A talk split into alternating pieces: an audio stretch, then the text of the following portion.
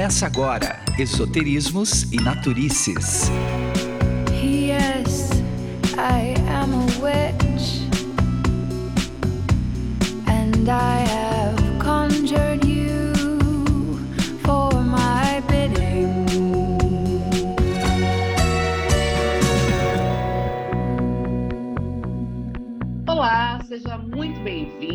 Seja muito bem-vinda, muito bem-vinde aqui ao nosso bate-papo quinzenal Esoterismos e Naturices, onde a gente se encontra para compartilhar entre nós e principalmente com você que está aí ouvindo do outro lado, os nossos aprendizados, os nossos estudos, tudo isso que a gente consegue usar de ferramenta para melhorar e ajudar no nosso processo de autoconhecimento. E a gente está fazendo essa série muito legal sobre astrologia.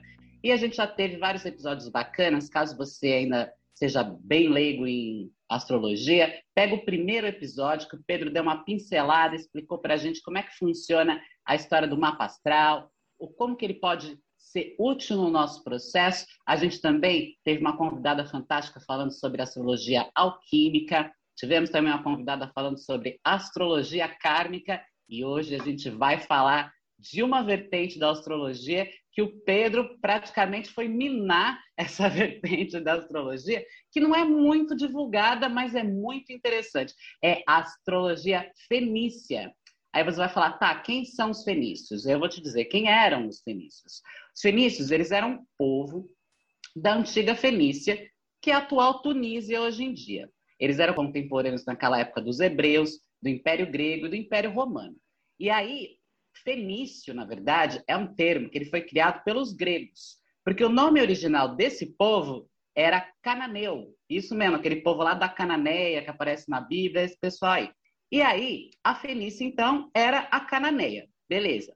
Que era um conjunto ali de cidade-estado, sabe? Que tinha, tipo, um rei lá, mas cada cidade-estado tinha o seu líder ali, né? Político e social. E a gente não conhecia, eles não eram um país que nem a gente conhece hoje em dia, né?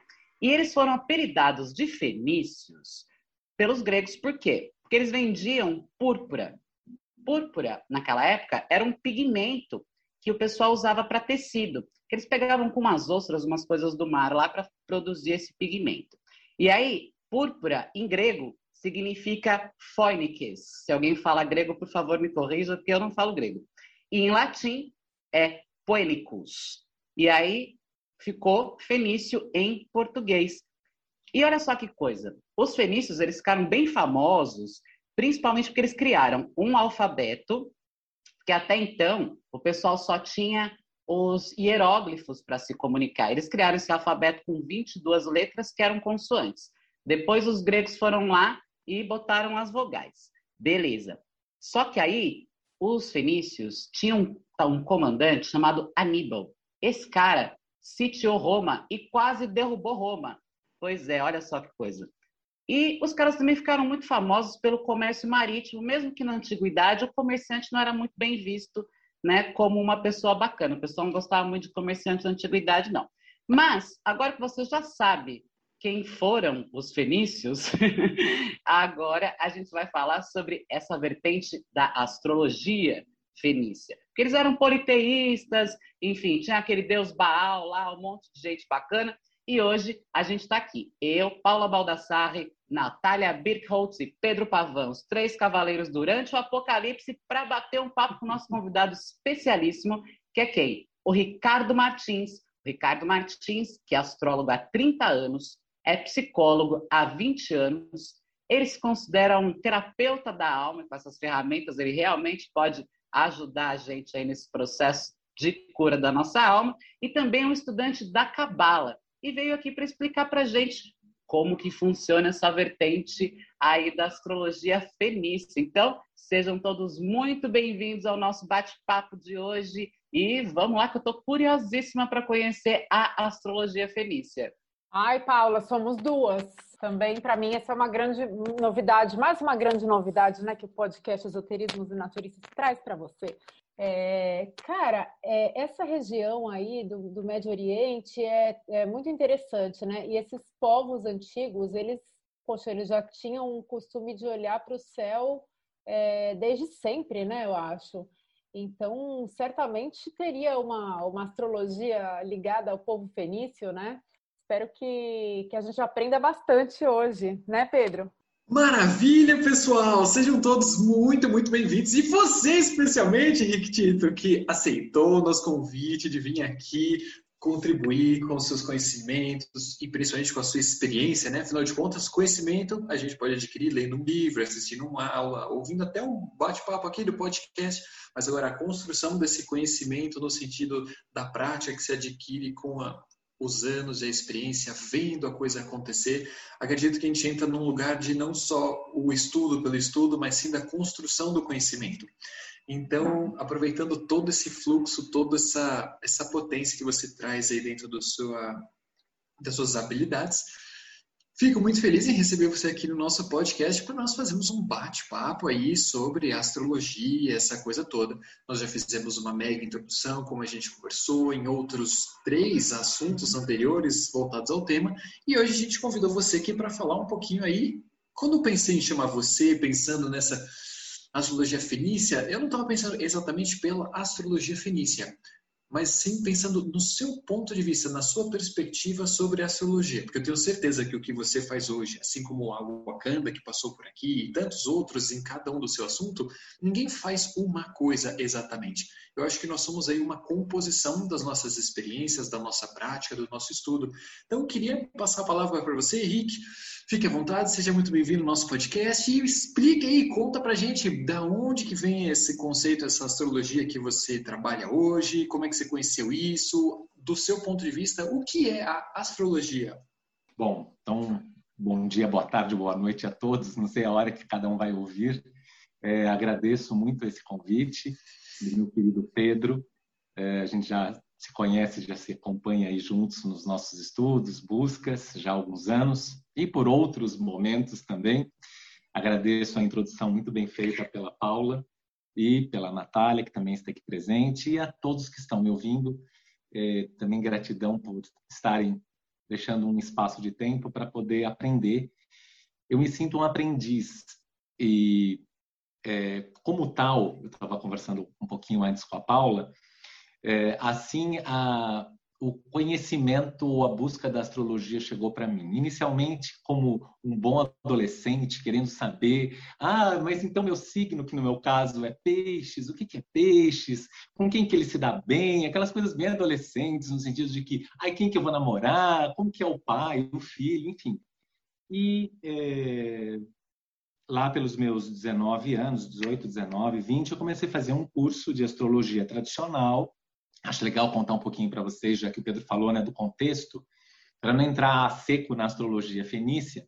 Mas, enfim, aí eu fui fazer o curso com, um, no centro de, no então Centro de Estudos Hermes Totti, com Antônio Carlos Fini, com quem eu tenho contato até hoje, que é um excelente professor, maravilhoso, é, que hoje mora lá em Curitiba. E é, lá com ele e com a Yara Duarte, eu tive a base da astrologia tradicional caldeia, né, que é utilizada por todos os astrólogos e também por mim. Né? É, fiz os meus estudos, fiz a minha formação, fiz estágio para poder começar a atender astrologia. E então, é, assim comecei, e desde então me, é, me vi sempre querendo aprender, apaixonado por esse tema, procurando. Né? Eu lembro a primeira pessoa que foi fazer o mapa era uma senhora já com seus 60 anos e eu apenas com 24. E falei, meu Deus, será que isso funciona? Eu tenho um lado muito crítico, muito autocrítico e é, e lembro dessa primeira leitura e na medida em que eu fui fazendo, ela foi concordando e isso vai trazendo para nós, claro, segurança, porque uma coisa é o que a gente lê e se informa, outra coisa é aquilo que você, a partir da sua própria prática, é, aprende e desenvolve. Isso sempre é fundamental. Por mais que, como o Pedro falou, conhecimento a gente pode adquirir num livro, é, pode adquirir numa aula, numa, né, num curso, mas ele precisa, na verdade, eu entendo que sabedoria a gente vai buscar, mas este conhecimento, que é uma coisa até libriana, quando bem trabalhada na astrologia fenícia, ele vem do encontro do coração com a mente. Então não adianta só eu ter as informações mentais, mesmo que elas sejam incríveis, com pessoas é, que são de ponta nas áreas que se estuda. Ela precisa passar para dentro de nós pelo nosso processo é, interno, para que cada um contribua com a sua pegada, com a sua experiência ao que quer que esteja estudando, trabalhando, vivendo. Né? Então, é, a astrologia começou para mim dentro dessa busca que já é, eu tenho uma busca também de autoconhecimento por todas as áreas que são correlatas a esse tema, né? E é, comecei a trabalhar. Na época também já tinha tinha começado a pesquisar sobre os florais, que é uma, algo que eu adoro, gosto muito. E em 92 eu conheci uma paranormal chamada Alugamashi, com quem eu convivi 13 anos e foi uma convivência muito forte, muito intensa, de quem eu tenho muita gratidão por todos os aprendizados que eu lá tive. Eu, ela me apresentou a astrologia fenícia, que eu então também, assim como vocês, nunca tenho, tinha ouvido falar. Claro que a gente sabe sobre o povo fenício, né, deles serem excelentes é, navegadores, inclusive que a Fenícia pode ter vindo aqui, os fenícios podem ter estado aqui no Brasil muito antes de Cabral, lá para trás, existem já registros históricos sobre isto, até onde vai meu conhecimento.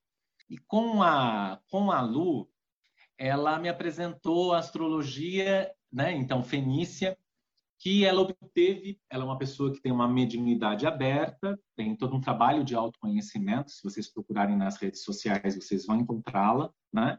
É muito sério, muito dedicado.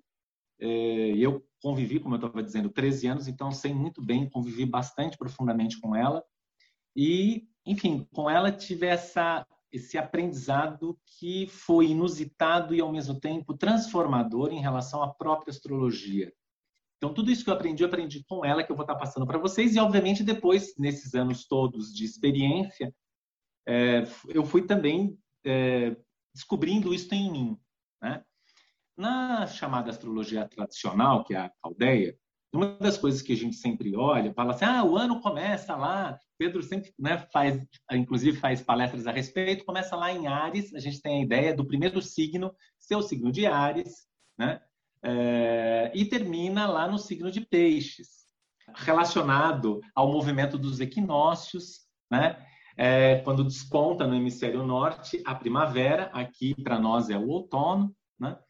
E esse ciclo, então, se desenvolve, tem a ver, inclusive, com o movimento que a gente vai pensar do, da Páscoa, entendeu? Enfim, tem a, as religiões para poderem até, a gente pode fazer uma série de relações. É, e na astrologia fenícia, uma das primeiras diferenças é que o, o primeiro signo não é Ares, o, prim, o primeiro signo é Capricórnio, ela segue o ano, ou seja, começa lá na, na, no solstício, né, de, de, aqui no caso de inverno, lá em cima de, do hemisfério norte de verão, né? quer dizer, contrário, lá, lá em cima, hemisfério norte, o inverno, aqui o hemisfério sul, verão, começa em Capricórnio e termina em Sagitário, ou seja, é, a gente sabe que sempre o signo começa lá no final do ano, mas a energia ela está de fato presente a partir do dia primeiro de cada mês.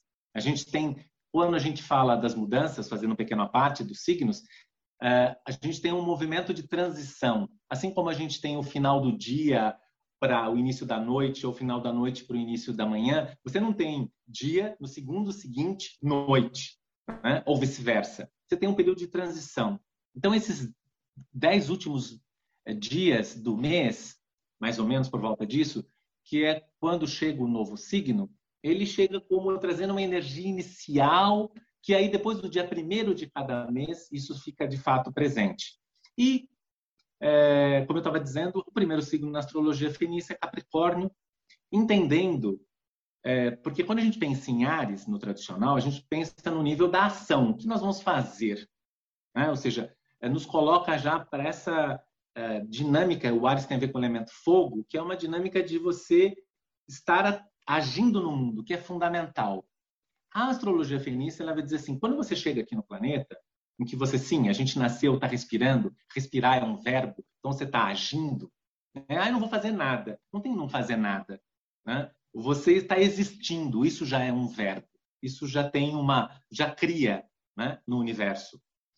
Uh, e aqui, no caso, o planeta Terra. Então, quando a gente fala da astrologia fenícia, a gente pontua que a gente volta para trás e entende que o primeiro signo é Capricórnio, ou seja, a gente está imerso, Capricórnio é regido por Saturno ou Cronos, que tem a ver com a dimensão do tempo.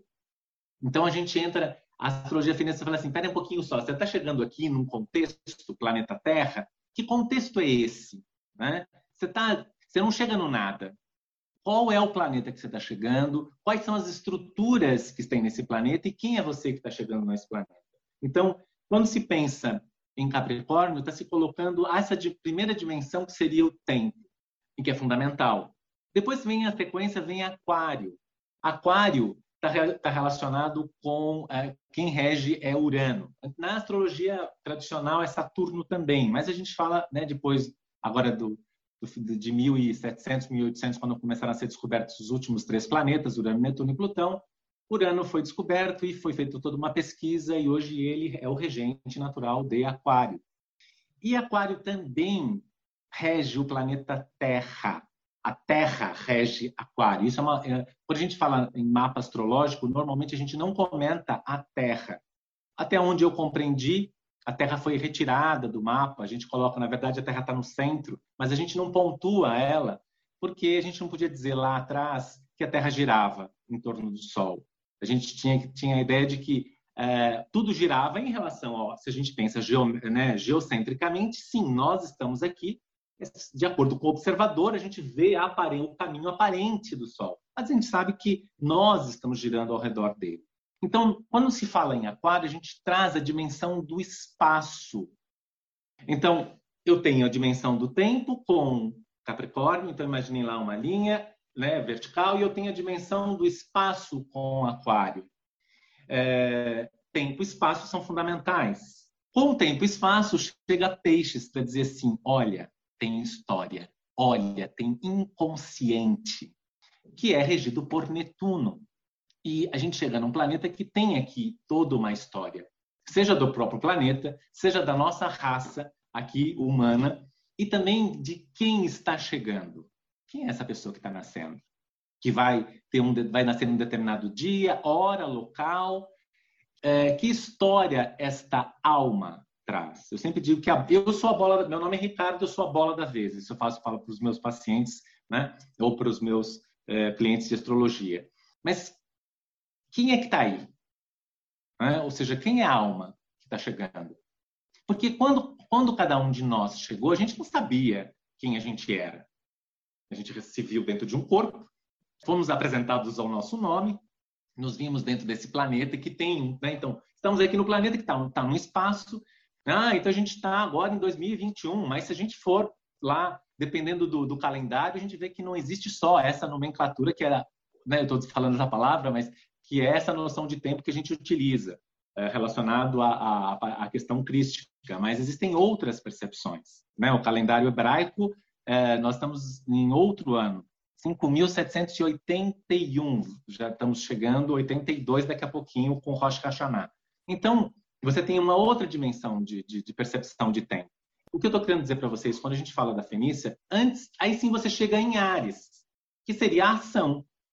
Mas a Fenícia vai te colocar primeiro para, olha, você nasceu dentro de um tempo, dentro de um espaço e com memória, com uma memória do lugar que você está chegando e uma memória de quem é você. Que aí vem todo o trabalho de autoconhecimento, o famoso, né? Busca, buscar a si próprio, buscar a si mesmo, né? que a gente vê através dos séculos é, esta, esta informação, essa é, fundamental.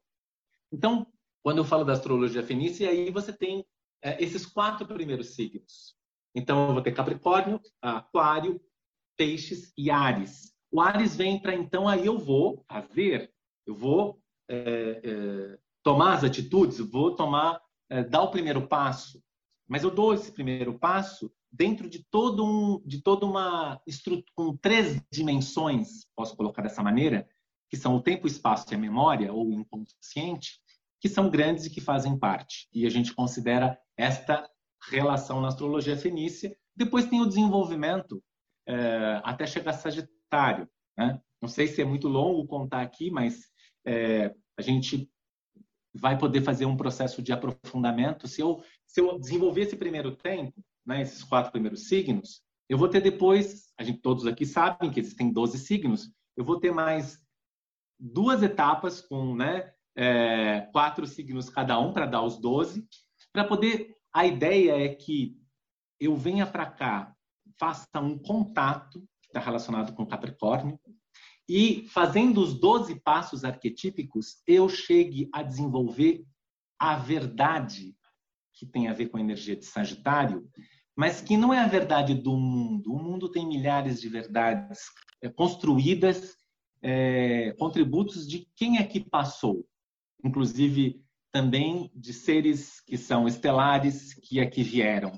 E, mas que nada é maior do que a nossa própria experiência. Ou seja, eu vim aqui, eu preciso saber qual é a minha verdade, a do Ricardo. Como o Pedro está fazendo a história dele, a Paula, a Natália, cada um de vocês que está aqui me ouvindo, qual é a verdade de cada um que está aí? Vocês sabem? Vocês já se perguntaram?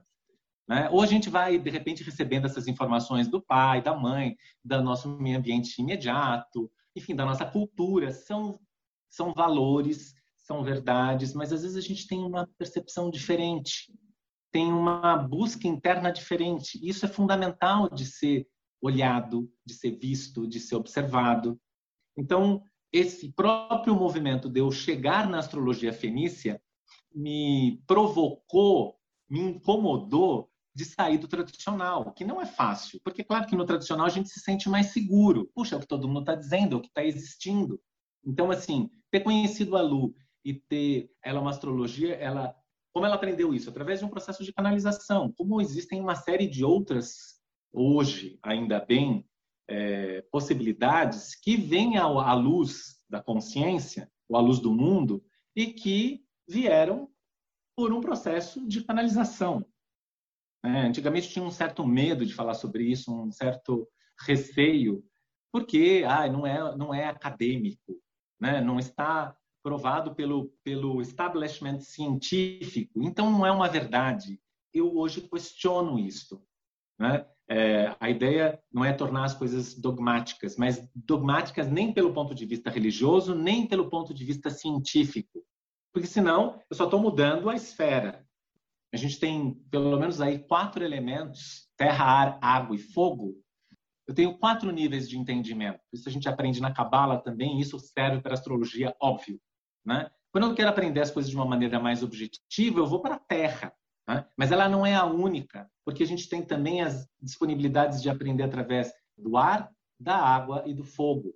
Quando a gente fala da, da, da Terra, a gente está falando do universo da sensação. Aliás, o psicólogo Carl Gustav Jung fez uma correlação disso com as funções.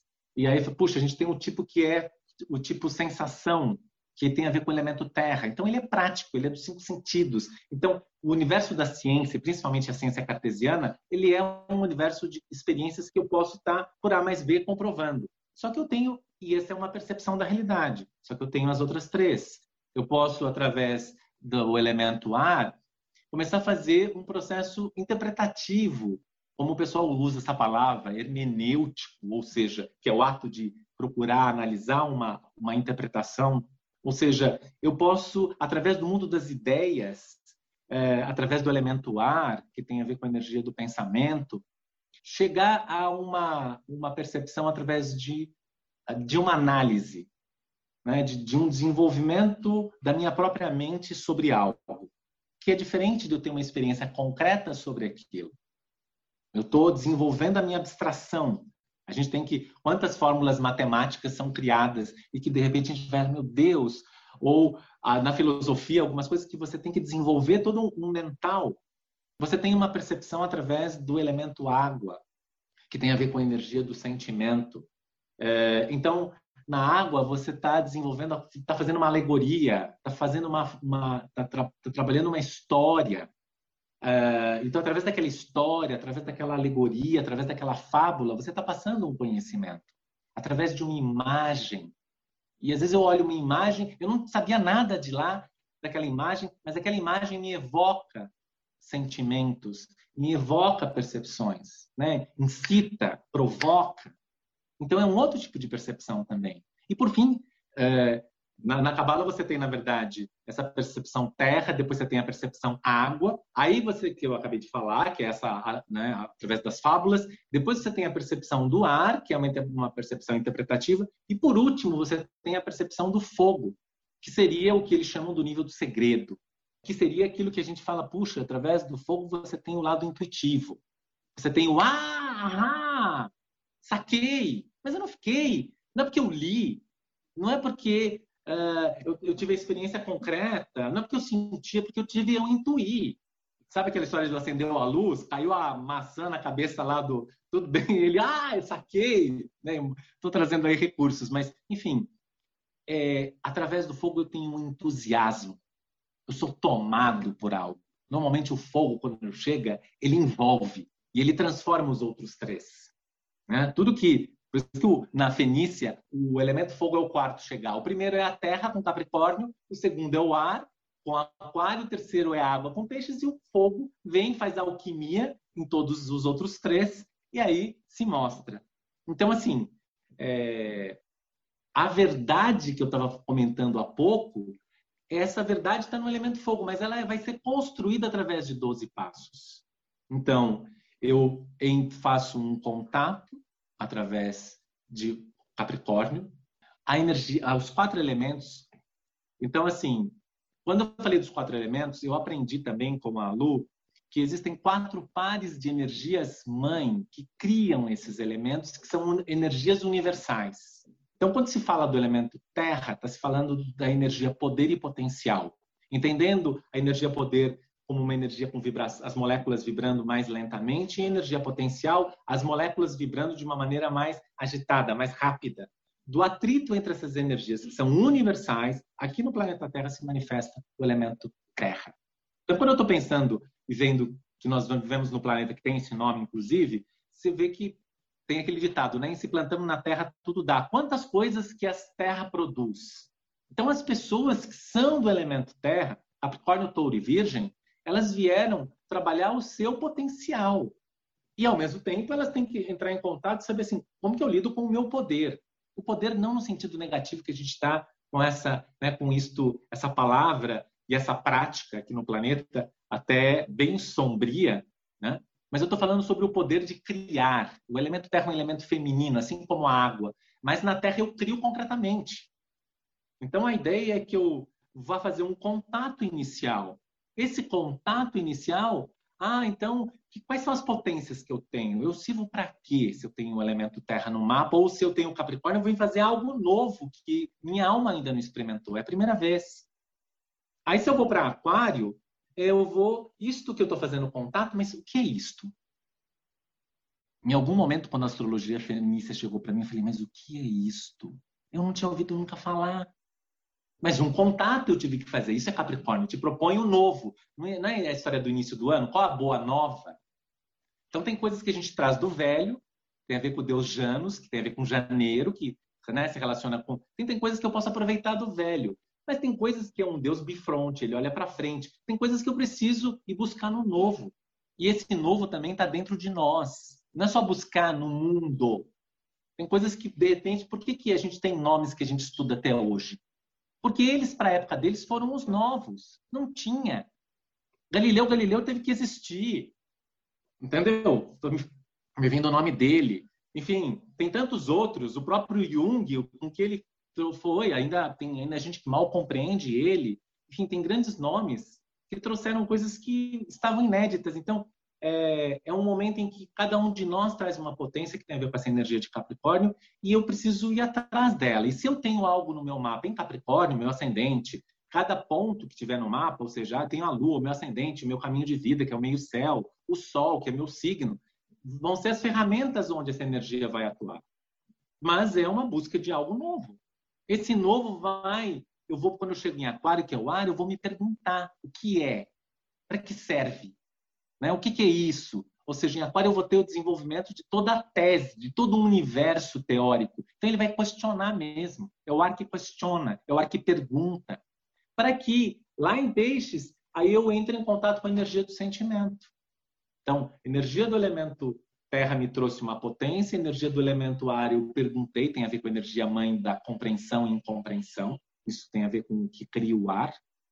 E depois eu vou ter o desenvolvimento no elemento água, que tem a ver com a energia amor e desamor, que cria um elemento água. Isso é muito interessante. Ou seja, que tem a ver com a energia do sentimento. Então, água vai pedir, vai me chamar em mim energia do sentimento. Então, lá, se eu desenvolvi, eu entrei em contato com algo em Capricórnio, eu fui lá pensar isso em Aquário, os signos do ar também vou ter depois Gêmeos e Libra, e aí depois eu vou sentir pela primeira o que, que é isso que eu tô sentindo, que eu pensei, mas eu sinto o que sobre isso? Porque não é que a gente harmonicamente sente, entra em contato, é tudo tranquilo. Às vezes a gente entrou em contato, pensou uma coisa, na hora de sentir, sente outra completamente diferente e conflitiva. Isso tem a ver com a energia de peixes, que é sinta-se no mundo, sinta-se em si. Para que então, uh, isso, né, a água vai se desenvolver depois em câncer e escorpião, e depois você vai ter o Ares, que é a energia do vamos fazer, vamos então agir, é, vamos abrir, porque eu estava lá fazendo contato, Capricórnio, eu tenho a, o, o, pensamento e o sentimento, são duas inteligências humanas que está dentro. Aí, quando chega em Ares, tá, vamos fazer? Aí vem, vem para fora, né? A gente tem que o ar tem um lado masculino e o fogo também. Terra e água tem um lado feminino.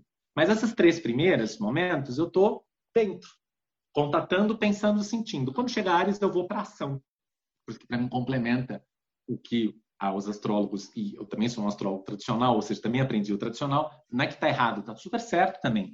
É que a gente tem que, que nem um caleidoscópio, vai depender de como você olha.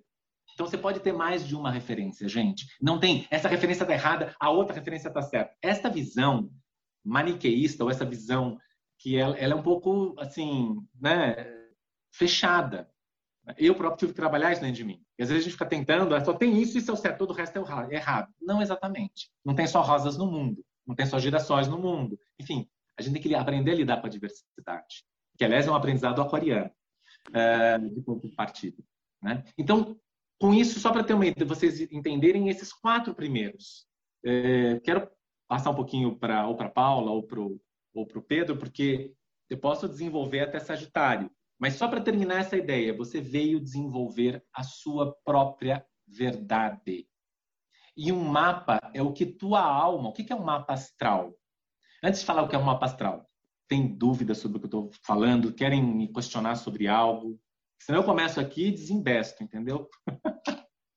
Mas você pode desinvestar, porque você está em meio aqui a dois geminianos que desinvestam. Se não é a Natália puxar a gente de volta aqui para a Terra, são os dois voando. E a gente adora isso, porque tudo que você está passando para a gente tem uns pontos muito importantes, e um em especial que me chamou a atenção quando você falou sobre é, o apego, às vezes, que se tem à ciência acadêmica e, e, principalmente em relação à astrologia, isso, e você fala, ah, mas eu questiono sempre isso. Isso é uma coisa que me chamou muito a atenção, porque até o século XVI, a astronomia, que é tida como a ciência, lá, lá, lá, e, e a astrologia, elas eram sinônimos.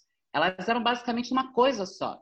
E a separação da astronomia para a astrologia, ela se deu, tipo, mais para o final do século XVI, começo do XVII, XVIII, única e exclusivamente por causa da Igreja Católica. Por quê? Porque todo aquele poderio da Igreja Católica Apostólica Romana começou a querer criticar e querer principalmente proibir tudo que não tinha a ver com os dogmas da Igreja Católica. E eles começaram a colocar isso é, como um empecilho da astrologia, porque a astrologia ela te dava o quê? O livre-arbítrio. O livre-arbítrio de quê? De você conseguir trabalhar a si mesmo, conhecendo a si mesmo. Só que o que a igreja fez? Deturpou e falou: não, o livre-arbítrio só quem te dá é Deus. Não tem astro, não tem Mercúrio, não tem Vênus, não tem Marte nesse céu que vai te ditar o que deve fazer. É só Deus, Jesus e a Igreja Católica com Roma. E aí eles desacreditaram da ciência, né? tiraram o crédito de astrologia da ciência para manter só astronomia e manter, de novo, que você falou, o poderio que a gente tem hoje em dia no nosso planeta, que a gente usa de forma horrível, de forma que só prejudica a nós mesmos, né? E sendo que a astrologia, ela a importância dela é a cosmologia dos povos, né? E uma outra coisa que você falou também que é muito importante, quanto às vertentes. Ah, esta vertente é correta, aquela vertente não é, enfim. E, não é nada disso, que é uma questão do ponto de vista, e principalmente para exemplificar para quem está ouvindo, para ficar bem simples. Imagina se alguém desenha os seis no chão. E aí uma pessoa fica do lado da bolinha do 6, a parte de baixo, e outra pessoa fica na parte de cima do 6, que é a, a perninha. Tá. A pessoa que está em cima da perninha, ela vai falar, isso aqui é um 9. A pessoa que está em cima da, da, da, barriguinha vai falar, não, isso aqui é um 6. Tem alguém errado nessa história? Sendo que nós temos mais do que um ponto de vista, não tem ninguém errado. Isso é muito impressionante e é muito legal para a gente, pra, principalmente você passar aqui para a gente, para quem está ouvindo, porque às vezes a gente tende a ter essa visão de só isso aqui é correto, qualquer coisa que não seja isso está errado. Isso é uma, uma visão muito radical e eu sempre costumo dizer que o radicalismo é a base da ignorância. E a Nath está aqui com um adendo, né, Nath, para falar.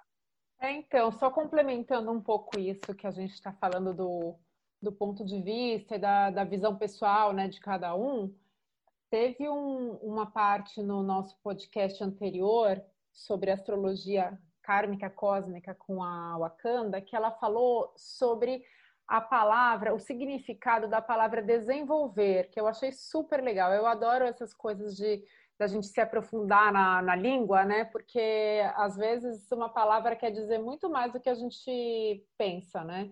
porque a palavra desenvolver, né, uma pessoa que se desenvolve é uma pessoa que se desenvolve, né, que ela falou, ou seja, você se livra do, de, de qualquer envolvimento externo para ir para dentro, para se autoconhecer e para tirar sua própria conclusão, né? Então isso é um, é um desenvolvimento, né? Então achei bem, bem interessante esse esse significado da palavra, porque é justamente isso, né? Você, você se inibir de qualquer, de qualquer opinião externa e tirar sua própria conclusão. Olha, eu vejo que. Concordo, Natália. Né, total, né? Já passo para você, Rick, só pensando aqui, né? Como, como isso, se a gente for refletir, está expresso em todos os lugares, né? não é só na astrologia, né? Se a astrologia está certa, essa está errada. Se a gente for pensar em tudo, né? Pô, religião em si, como a gente citou alguma coisa aqui, própria política, ou todos os aspectos da humanidade. E aí o que eu fico me questionando muito é, é muito isso, né? Quanto efetivamente a gente fala muito sobre autoconhecimento, desenvolvimento, evolução, iluminação, expansão, como se fosse algo que a gente estivesse buscando. Mas o quanto realmente a gente está envolvido a contextos e coisas que no fim das contas não fazem nem sentido para a gente. E a gente ainda está num processo de reprodução de padrões ou de valores que nem dialogam com a nossa alma.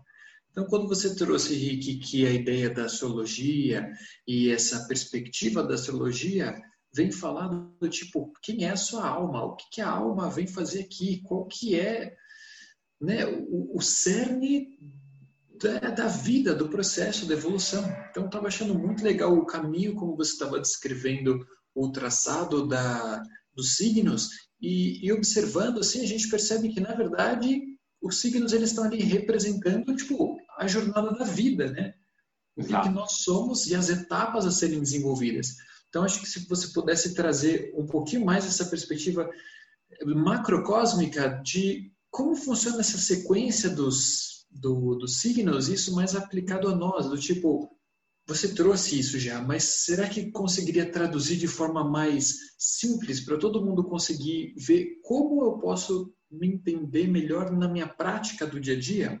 Uhum. Ok, Pedro. É, vamos lá, vamos tentar. É, aceitando a provocação. A ideia é que você vem para cá, você vem fazer um contato com a sua potência, um contato consigo próprio.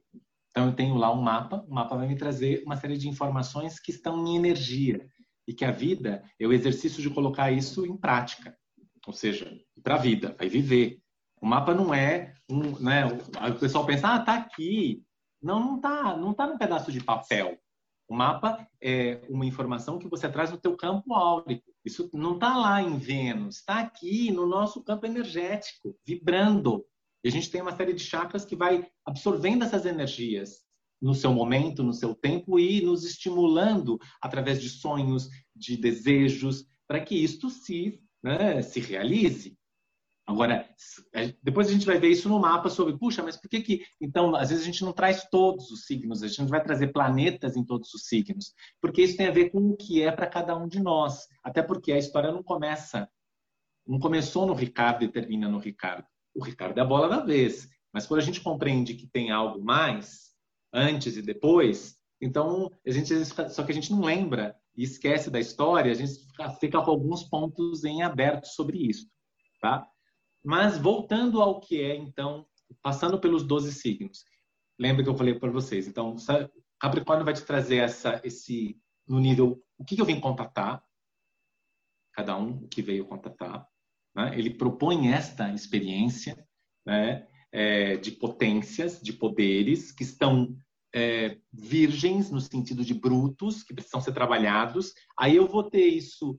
Como eu, como eu desenvolvo isso? Eu começo a perguntar. O que é isto? Que é aquário, que é onde eu tenho a possibilidade de fazer todas as perguntas e todos os questionamentos, né? que a gente viu que é mental, através do pensamento. Depois eu vou para peixes e novamente olho essa potência capricorniana e o que, que eu sinto a respeito disso? Que o meu mental, o meu, a minha, a minha sabedoria, o conhecimento que eu tenho até então, me trouxe essas informações, que é pessoal. Aí eu vou no sentimento para ver o que, que eu sinto sobre isso, sobre mim, sobre o mundo, sobre o mundo, ou sobre isso que eu vim realizar. Para então, é, então todos, né? O que, que é isto, pelo ponto de vista do sentimento, que é diferente. Eu sempre falo assim, uma coisa é eu pensar um tema polêmico, aborto. O que eu penso sobre aborto é diferente do que eu sinta sobre aborto. Uma coisa é eu pensar algo, outra coisa é eu sentir isso, este mesmo algo. E esse algo é o Capricórnio, é, a, é, a, é o, sobre o que que eu estou me colocando. Então, tem uma, tem, vou fazer um contato consigo, comigo mesmo, vou pensar em aquário, vou sentir em peixes e a partir de então o que, que eu faço? Qual a minha forma de agir? Isso é Ares. Né? Isso me impulsiona para quê? E aí eu tenho os quatro primeiros signos. Se eu fiz um contato, pensei em sentir, e na hora de fazer vi, putz, não tem nada a ver. Eu queimei. Não quero mais, parei aí. Eu posso fazer um contato e parar. Lembrem-se que a cada vez eu posso parar. Fiz um contato, só fazer o contato não quero. Não quero, não estou pronto, não é o momento. Ah, fiz o contato, mas eu, o que, que é isso que ele está falando? Começa a pensar, começa a questionar. Aí fui mais adiante. Puxa, mas agora pensei, mas e o que eu sinto a respeito? Porque às vezes a gente esquece de sentir, né? Nessa nossa civilização, inclusive, a gente acaba assim, muitas vezes é, o sentimento fica meio escondido. A gente tem medo de lidar com ele. Então, o que, que eu sinto? Aí sim, eu posso, no pensar, desistir, no sentir, desistir, ou nem chego no agir. Parei lá dentro de mim. Quando chega a Ares, é, então tá, vou fazer. Aí o fazer também vai dando uma equilibrada, porque uma coisa é quando a gente vai para a prática, do que quer que seja. Aí vou dirigir, aí vou fazer um mapa, aí vou escalar, entendeu? Uma coisa é o que eu tinha lá como potência disso, depois, quando eu fui, o que, que eu pensei, busquei de informações, o que, que eu senti, imaginei e tal, e depois na prática. Então, o fogo vai dando uma queimada, porque vai lá e te coloca, então, fica cinza, né? Então, aí eu tenho esse primeiro corpo de desenvolvimento. Se eu fiz, e se eu quero mar, fiz e gostei, eu vou abrir o segundo tempo. Aqui tem um primeiro tempo é, em que eu estou entrando em contato. No segundo tempo, eu vou aprofundar. Porque aí chega touro, que é o mês das mães, que aí eu vou me engravidar, porque eu quero mais. Eu não quero só fazer o contato lá em Capricórnio. Eu já fiz contato, pensei, senti, agi, gostei, né? E aí eu quero aprender mais sobre isso, sentir mais sobre isso, saber mais disso. Se eu tenho potencial para isso, uau, como que é isso dentro de mim? É, o Pedro adora ir para as cavernas. Então ele não foi uma. Quando a gente faz Capricórnio, a gente vai uma vez só. Quando chega em touro, eu quero ir mais vezes. No caso do Pedro, para dentro da, da, caverna, ele adora ir para o petar. Então ele já foi N vezes. Isso é fazer uma atividade, eu já começo a ter, querer aprofundar sobre o que eu gosto, sobre o que eu sou, sobre o que eu quero. Aí chega touro. Então o que a gente faz em touro? Planta. né? A gente engravida, não é à toa que é o mês das mães, né? Por quê? Porque requer então que eu vá desenvolver esse potencial, esse poder, esse potencial. Quando eu vou desenvolvendo, eu vou aprofundando, naturalmente vai chegar gêmeos que vai começar a. Não é mais o aquário que está perguntando. Como o touro aprofundou, gêmeos vai perguntar, mas é isso mesmo? Só tem. Né? Gêmeos vai sempre. E isso vai ser gêmeos e câncer, cada um na sua pegada.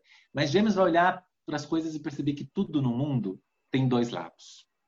Né? E ele vai olhar e falar assim: peraí, eu estou indo para esse lugar assim, eu estou aprofundando, mas e se eu for para lá? Para um outro lugar? Não estão me dizendo para ir por aqui. Mas será que só tem por aqui? Isso, é uma, isso é, uma, é uma questão geminiana. Ou seja, será que eu não posso ir pelo outro lado? Como se fosse aquela história, eu vou pela esquerda. Mas sempre todo mundo diz que é para ir pela esquerda. Eu aprendi que é para ir pela esquerda. Em um dado momento, o James vai perguntar, mas, mas não, só tem esquerda? Nossa, tem direita. Ninguém fala da direita. Né? Uh, nossa, tem em cima, não tem Tá contando de... a história da minha vida aí, Ricardo. Essa sou eu todinha. então, né? Nossa, tem tem na frente, tem para trás e tem todas as diagonais possíveis. Então, nossa, Gêmeos é multifocal. Né? Falo, peça para um geminiano ser focal. Não dá, ele tem uma energia. E aí, assim, obviamente que a gente não é nunca o único, ninguém é só o signo.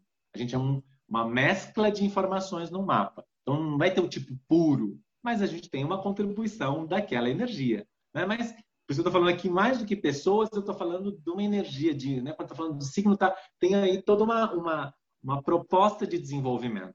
Então, se eu aprofundei, Gêmeos vai me trazer o que eu falo em Aquário, eu falei da tese, em Gêmeos eu falo da, da antítese, da antitese, daquilo que é o desconstrução. Porque eu aprofundei lá em, aqui no signo anterior.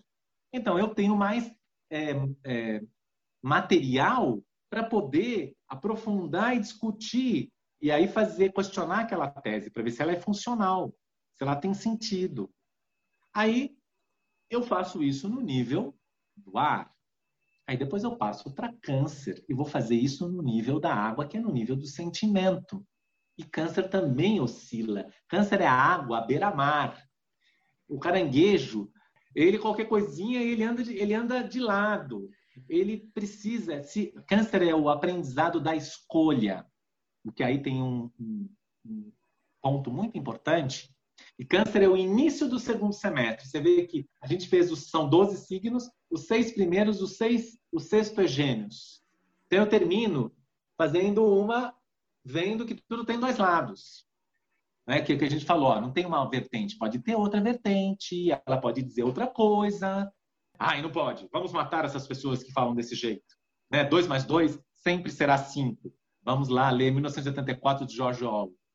E socorro, porque não, é quatro, mas enfim, dependendo de onde eu olho, eu posso chegar a perceber certas né, outras coisas diferentes que questionam as verdades estabelecidas. Gêmeos também vêm para poder trazer isso à luz.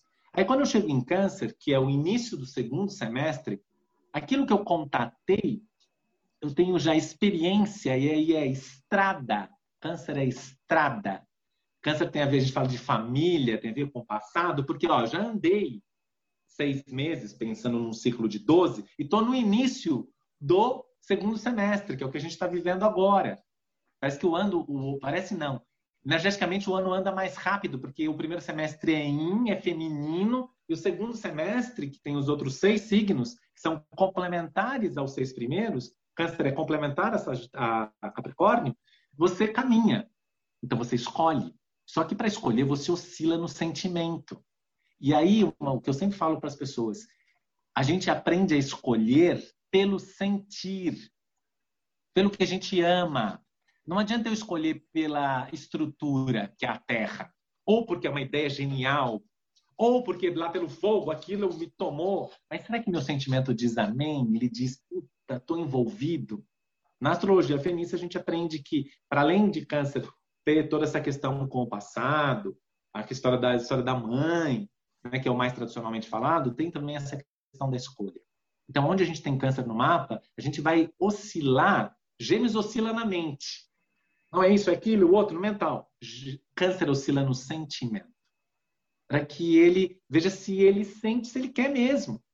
No sentir, que é mais profundo. E aí, se a estrada né, foi escolhida, eu vou ter, eu vou caminhar nessa estrada. Eu não fui aprofundar, eu não vi os prós e contras, touro e gêmeos. Aí, em câncer, eu escolho se eu disse sim, se eu disse não, não vou. Parou. Não quero. Agora, se eu né, casei com aquela pessoa, fui estudar aquela matéria, morei no exterior, aceitei aquele trabalho, é, eu preciso. Essa oscilação tem tudo, tem luz e sombra em todos os signos. Então, assim, claro que a gente pode ter um nível de oscilar para não sair do lugar, não é essa a ideia, mas a oscilar é no sentido que o sentimento, gente, a gente está numa civilização que é tecnológica e muito mental, tudo muito rápido, rápido, rápido, que é não sinta. Só que existem as pessoas e existem essa experiência também humana e que ela é, ela é mal trabalhada. Não dá para simplesmente apontar uma arma para alguém e falar ame. O sentimento tem o seu tempo, que é mais lento. Imaginem-se dentro da água. A gente está aqui dentro do ar. Então a gente move mais rápido. Dentro da água, a gente move mais lentamente. Então o sentir tem um, uma percepção que requer um pouquinho de silêncio, que requer um pouco mais de, sabe, entrar em contato com o meu coração, com os meus sentimentos. Não para ser sentimentaloide, não é isso. Ser, ah, mas a gente tende a falar, não, não pode chorar. Enfim, tem uma série de preconceitos, de problemáticas em relação ao elemento água, em relação ao sentir. É... Então, câncer é fundamental. Aprenda a escolher aquilo que o teu sentimento dá conta. Não só sua mente, não só a tua estrutura, não só porque você é foda, desculpe o termo, mas porque você dá conta no seu sentir, lá dentro, onde ninguém está vendo, mas você está. E aí? Se sim, você vai chegar em leão. Ah, em leão eu começo a descobrir quem eu sou, finalmente. Na astrologia fenícia é o oitavo signo. Né? Te traz uma autoridade de quem? De quem você é, qual é a sua. Porque lá em Ares, que é o anterior do fogo, eu comecei a fazer. Quando eu começo a fazer, eu descubro quem eu sou, que é o próximo signo do fogo, que é leão. E aí eu cheguei nos quatro segundos, né? Comecei em touro, aprofundei. Em gêmeos e câncer, eu vi as oscilações da mente e aqui do sentimento para que então eu. E aí? Qual é a minha?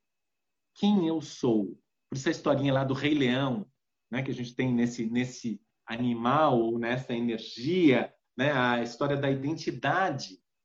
Então, a, o primeiro movimento de Ares que foi para abrir em Leão é para descobrir qual, qual é a minha. O que, que eu gosto, o que, que eu não gosto, o que, que eu sou, o que, que eu não sou. Isso é fundamental, isso é essencial é, é ter, encontrar a sua própria luz, encontrar o seu próprio eu. E todos nós temos. Não tem ninguém que não tenha. Isso pode estar sob toneladas de cascas, de medos, de frustrações, parará, parará, parará, mas cada um de nós tem, tem. E isso é fundamental. Tem níveis disso a gente pode falar, ah, eu tenho uma personalidade, está no nível mais da casquinha, dos hábitos. Ah, mas eu tenho uma identidade, é o nível, nível do meu sol. Qual é a minha estrela? A estrela Sol já é uma estrela, aquela o que a gente está tá vendo ali, ele já, é, já há uma produção de, de energia e de luz própria. Agora, é interessante pensar né, que nós viemos desenvolver a nossa própria estrela. Cada um de nós é uma estrela em potencial a ser desenvolvida. Acho isso significativo, bonito. Dá para aprofundar, filosofar. Então, qual é a sua? E a gente olha para o céu e vê infinitas estrelas. Então, fica tranquilo. Que ninguém, cada um tem o seu jeito, tem o seu gosto, tem a sua forma. Ninguém vai substituir ninguém. Não existe isso. Cada um vai ter a sua potência de realização. Né? O importante é a gente fazer o caminho. Então, aí, em Leão, eu entro em contato com quem eu sou. Aí eu abro os últimos quatro signos que eu vou ter de Virgem até Sagitário. E quando ele fala de Leão, a gente tem uma exigência, porque ninguém quer se mostrar qualquer, né? Eu quero me mostrar bem, eu quero me mostrar o melhor de mim. Então, há uma exigência para que eu possa, de fato, ser quem eu sou. Porque às vezes a gente utiliza roupas para a gente ir aprendendo a quem a gente é empresta nomes de pessoas, usa uma marca para dizer, olha, aquela marca que você está usando uh, né? Então você é importante. A gente vai buscar o que é importante no mundo para a gente poder se sentir importante. Mas o importante mesmo é que a gente consiga, mesmo que a gente utilize, tudo bem, faz parte. Mas num dado momento, isso vira uma casca e você fala assim: eu não preciso mais disso porque eu já tenho a minha, eu já sou quem eu sou. Isso é natural. É um processo que cada um também tem o seu tempo para estar. Então, é, mas é um signo que, que traz uma exigência. E aí eu tenho os dois exigentes, que eu vou ter leão e virgem. Que quando abre virgem, então, eu vou dar um fruto. É o terceiro momento da terra. Lembra? O potencial estava lá em Capricórnio, eu fui lá, plantei ele. Em virgem eu vou, eu vou ter um... Se eu plantei maçãs, eu vou ter um pomar de macieiras. Eu vou colher o que eu plantei lá em touro. Então, se ele vem depois de leão, o que, que eu né, dou como fruto? Qual é o meu fruto? Qual é o meu trabalho? Né? Isso também tem, tem, tem, a ver com o elemento terra, ou seja, o que, que eu produzo como resultado? Qual é o meu resultado? A partir de setembro, o ano começa a né, fechar. O ano termina lá em dezembro, mas em setembro ele já começa já a ir para a finalização. É o nono mês. Uma criança nasce, né, de forma geral. Então, tem um fruto ali. Nove meses. Os números de um a nove. Né? Porque o 10 eu já vou ter todos os nove dentro, formando uma unidade, abrindo um novo espaço, que é o zero do 10, para uma nova criação. Mas eu tenho, então, um nove, eu tenho uma finalização. Eu abro esse quarto, esses últimos quatro signos com virgem, onde eu estou fazendo a finalização de cada um deles na Terra, no sentido concreto. Por isso que virgem é analítico, é crítico, porque ele não, ninguém quer, ninguém vai no supermercado comprar um tomate, o tomate está todo ferrado, amassado, bichado, e você vai e pega. Quem que vai pegar isso para comer? A não ser que você necessite e não tenha outra coisa para comer, você vai dar graças a Deus. Mas se você puder né, é, trabalhar esse processo do melhor, do resultado, eu quero algo que dê um bom resultado. Estou conversando aqui com vocês, eu quero dar o melhor resultado deste encontro, desse podcast, dessa conversa, para que vocês compreendam. Não quero fazer uma coisa mais ou menos. Então, Virgem é o que eu apresento como resultado final. E é isso. Eu vou para o supermercado, eu vou comprar uma boa fruta, um bom legume. Então eu quero um bom resultado. Esse resultado concreto, objetivo, em Libra, ele vai ser analisado, ponderado, julgado pelo ar, que é o ar da síntese. Lembra que a gente falou que Aquário era a tese, Gêmeos é a antítese. Aqui nesse momento final, eu estou fazendo uma síntese. Que na astrologia fenícia, a gente descobre que, apesar dos, né, de Libra ser um signo do ar, na formação dele, ele é 50% água, 50% ar. E eu sempre gosto de, ao falar do signo de Libra, falar da deusa Maata, uma deusa egípcia relacionada ao julgamento dos mortos, então, onde a alma do morto é pesada através de um julgamento, e está lá o Anubis, que se o julgamento não for legal, vai comer o coração. Então, em Libra, eu vou fazer uma análise, mas é uma análise que também tem o sentimento como árbitro. É um signo do ar, mental, só que ele é o mais suave dos signos do ar, porque. E eu não estou falando de pessoas, tá, gente? Estou falando de, de arquétipos, de desenvolvimento de ideias. Então, imagine uma balança que eu coloco o coração de um lado, uma pena do outro, e aí eu pergunto: o que, que você tem a dizer sobre você própria? No que tange a seu afeto, no que tange a sua família, no que tange a seu desenvolvimento de trabalho, espiritual, o que quer que seja. Mas, a representação de Libra. Porque senão eu posso começar a falar um monte de coisa. Ah, julgo, parará, parará, que é o lado imaturo da energia libriana. Agora, peraí, eu vou colocar o coração como árbitro. E uma pena do outro lado, e aí sim eu começo o julgamento. Então, a análise não é uma análise monstruosa no sentido de ser intelectualoide, de ser só mental. Porque aí fica muito aqui, né? Mas peraí, tem que trazer o elemento água, que já está dentro do próprio signo de Libra. Isso eu aprendi na astrologia fenícia. Não falei dos outros, porque senão vira uma aula aqui interminável mas acho muito importante falar isso em livro. Então, um conhecimento é aquilo que eu pude absorver daquela leitura que eu fiz daquele livro. Ele me fez questionar uma série de coisas, peguei o livro, Fui lá ali, nossa, pensei, abriu muitos campos, depois eu questionei tudo que eu já tinha lá em Gêmeos e eu cheguei a uma síntese. Mas se eu for ler o livro uma outra vez, eu posso ter coisas que eu não vi e chegar a uma outra análise, um outro julgamento, a uma outra percepção mental. É, então, há uma busca de um equilíbrio, que a gente sempre fala equilíbrio é o outro, né, classicamente se opondo a Ares, mas também é este equilíbrio dessas duas inteligências que a gente tem dentro de nós, o nosso mental, porque senão a gente fica monstruoso, se só fica mental, mental, mental, mental, com o sentimento, que são duas inteligências fundamentais para que você faça uma análise daquilo que e construa uma síntese, né? Ou seja, faça um julgamento. Mas você está sentado na cadeirinha. Você não está fazendo julgamento se você não ter. Não faça o julgamento daquilo que você não teve a experiência, como o Pedro no início da palestra falou. Precisa ter experiência. Você não tem experiência, como que eu? Ah, eu tô. Eu, uma vez eu descobri que eu tinha um conceito de bruxaria lá em Brasília, quando eu participei de um, de um, de um congresso a respeito do tema, que era medieval, no pior dos termos. E não tinha nada a ver quando eu fui fazer. Depois que eu passei pelo congresso, eu falei, nossa, eu que sou uma pessoa que estou sempre atento para não ficar, vi que estava respondendo por algo que era que eu não tinha ainda buscado a minha percepção. Estava é, fazendo um julgamento uh, imaturo. Então, isso é muito importante. Estou insistindo aqui nesse lado, porque às vezes a gente, ah, mas então tal coisa já tarará, tarará, tarará. Quem, quem, quem disse isso em você? Será que você já passou para parou para questionar? Ou você está reproduzindo porque o coletivo está dizendo que é isso, então, ah, porque eu estou vendo na televisão, a televisão é a verdade, as mídias são a verdade. Não, gente, desculpa, eu não concordo. Pode ser uma parte, mas a gente tem que saber muito bem quando vai fazer a análise, né, de onde está partindo, de onde as coisas partem. Por isso que aí adorei o que a Natália trouxe, que a Wakanda tinha comentado, eu amo também, trabalho muito isso, a etimologia das palavras e entender o histórico de tudo. Tem que entender o histórico de, do que vocês querem aprender. Eu fui atrás de entender o histórico da astrologia. Tem muita coisa. Não é uma coisa simples. Tem jogo de interesses ao longo da história, tem coisas que são é, foram apagadas, queimadas, a gente sabe disso, é, mortas, enfim. Mas a verdade é a verdade, ela, ela não está à disposição do homem. E mesmo o conhecimento, ele se guarda. Não adianta, não sou eu que conheço. O conhecimento é uma energia e ele se apresenta para cada um de nós. Então, não é porque eu li 30 livros, 40 livros, 200 cursos, ah, eu sou sabichão. Pode ser que você seja alguém que repete bastante as coisas, mas o que, que é que você traz?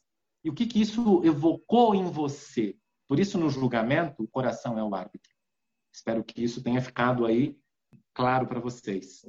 Aí eu vou para o penúltimo signo, que é escorpião, que é a água, que eu falo que é a água do tsunami, né? que é a água da transformação, porque aí se eu preciso fazer alguma limpeza interna dos meus sentimentos, de todo esse processo, é o 11 primeiro signo, né? nessa referência, é, eu preciso entrar em contato com os meus sentimentos para limpar o que de todo a minha né, desse caminhar o que possa ter ficado de mágoas, o que possa ter ficado de sombras, o que possa ainda não estar tá bem resolvido. O escorpião vai te perguntar, então, isso que você tem como, teve como resultado em Virgem e que você fez essa análise em Libra.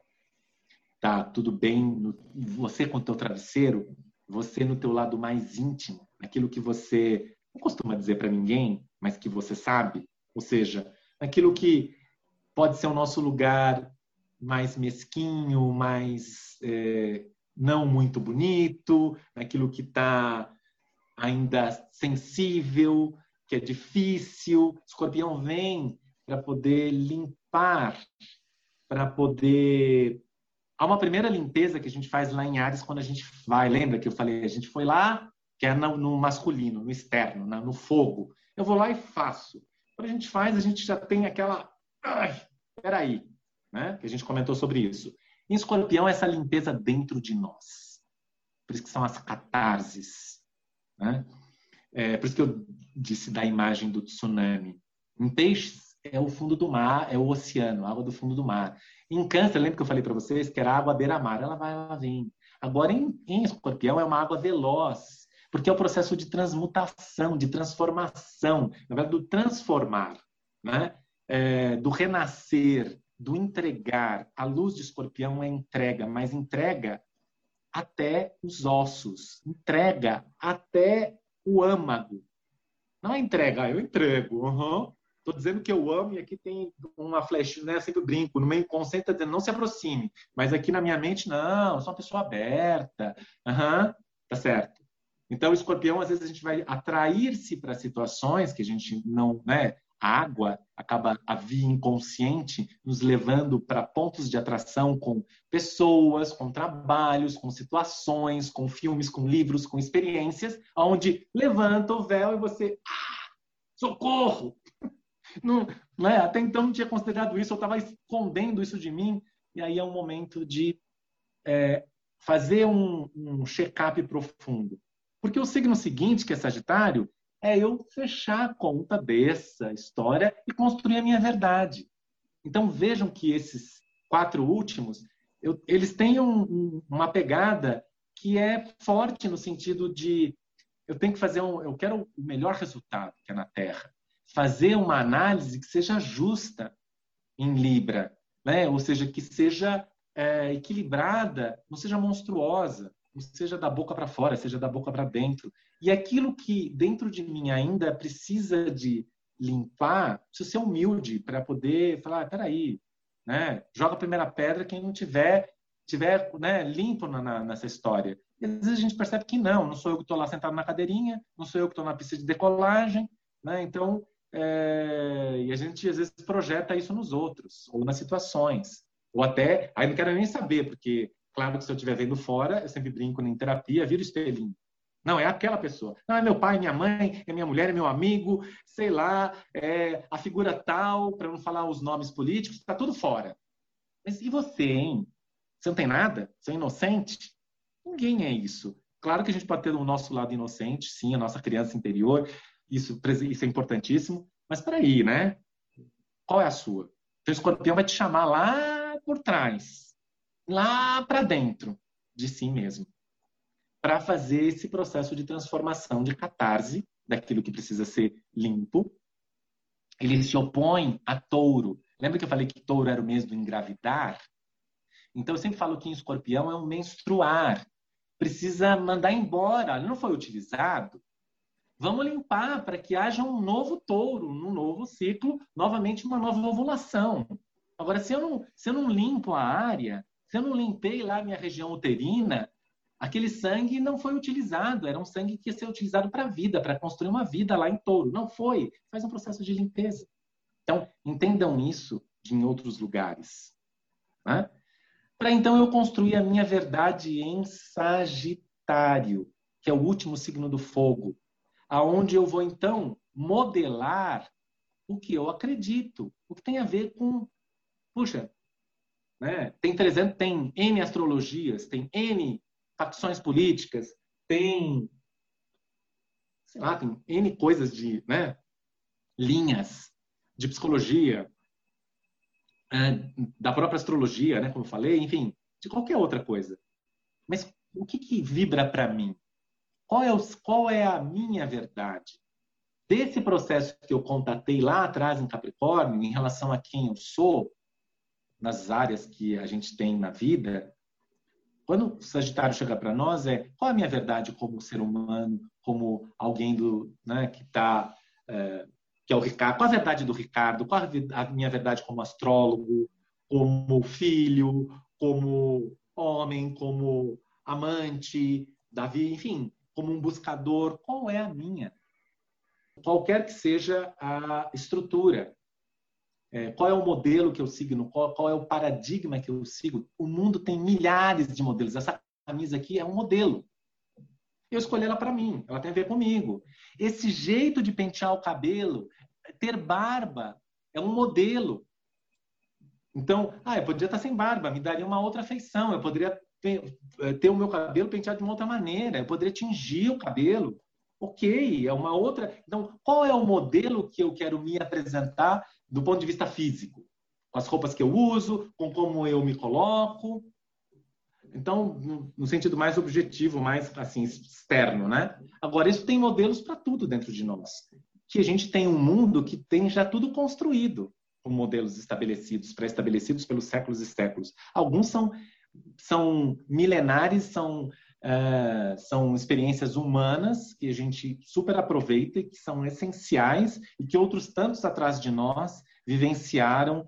É, a gente tem a possibilidade né, de honrar os nossos ancestrais e aí também aprender com eles, mas ao mesmo tempo pode ser que a gente, como a Paula aí me provocou lá no início, né, falando do trabalho é, que eu falo que eu, eu, brinco que eu sou ricardiano, mas na verdade que eu faço uma linha independente, que possa, o que, que eu vou contribuir né, na história da humanidade? Por que não? Por que cada um de nós não pode contribuir? Porque parece que isso foi tirado de nós. E a gente acha que tem que ser, ai, tem que ser aquela falsa humildade, tem que ser aquele, né, ai, tá tudo bem. Fica uma, uma coisa meio, meio pastel, fica meio xoxo, aquela coisa meio assim, ah, tá, não, qual que é a tua? Qual que é a tua verdade? Então, você agiu, Ares, você descobriu quem você é, Leão, então agora o que você acredita? Qual é o seu modelo de vida? Qual a tua filosofia? Qual o teu paradigma? com a tua verdade. Isso é Sagitário. E aquele potencial que você foi descobrir lá em Capricórnio, que passou por todo esse processo, eu posso ter um potencial de amar. Passando por todos esses processos, né? Eu, eu entendo que falando do amor, já falar horas aqui. Haja. Todo mundo sabe disso. Alpiciano. claro, né? Eu tinha que dizer. Agora, o que é formar a verdade sobre isso? como qual é a verdade da minha sexualidade. Hoje a gente está tendo toda uma abertura nesse sentido, graças. Porque não é porque eu nasci com um determinado sexo que eu tenho atração segundo o que está estabelecido no tradicional. E tem uma série de outras de questionamentos de gênero, de identidade, enfim. Então, qual é a nossa verdade? né? Em, em, tudo que, né? Eu vou comer comida orgânica, não orgânica. Ah, mas então, aí tem aquelas coisas pré-estabelecidas. E aí, não, mas então eu quero ser. Aí, de repente, eu começo a fazer algo que é, dizem que é legal, mas, mas dizem que é legal. O que é que você sabe a respeito disso? E como que é isso para você? Enfim, então, em Sagitário, você traz esta... Você busca fazer esse burilamento, essa, sabe? Fazer a a raspar as arestas para poder construir o que você acredita, que é o que cada um de nós melhor pode construir. Né? É, posso discordar de uma série de outras coisas que existem, mas ok, elas existem também.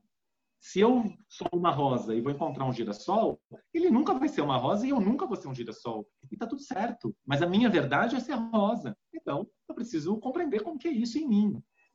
Seja o exemplo da rosa, o que quer que seja em cada um de vocês, que me ouve aqui.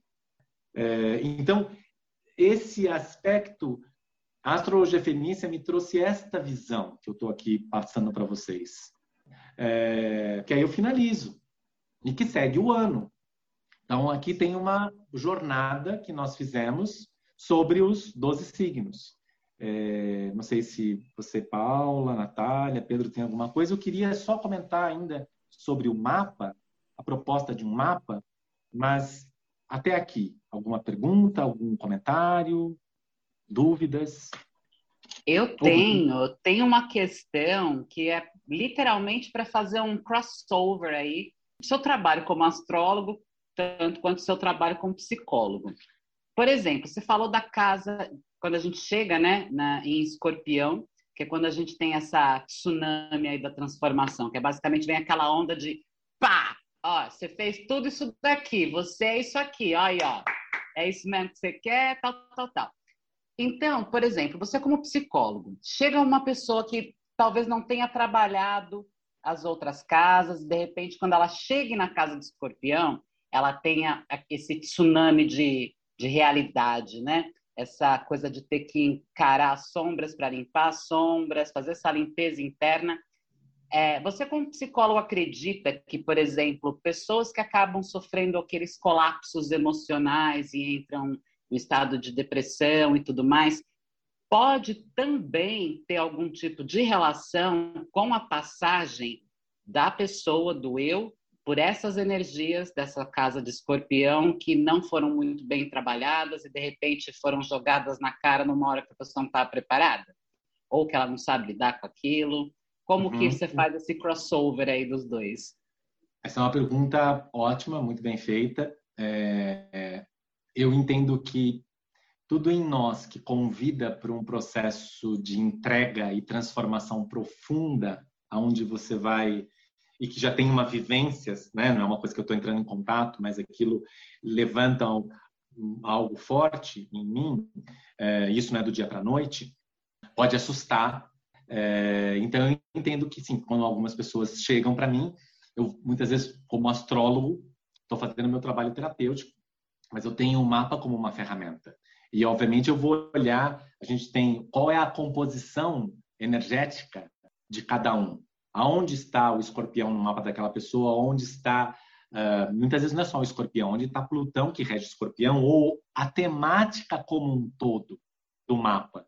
É, não é uma única peça. Essa peça é vai ser de uma mistura, né? Como se fosse um monte de tempero para fazer um prato. E tem uma estrutura, isso. Só que esse ingrediente, ele é um ingrediente de transformação profunda.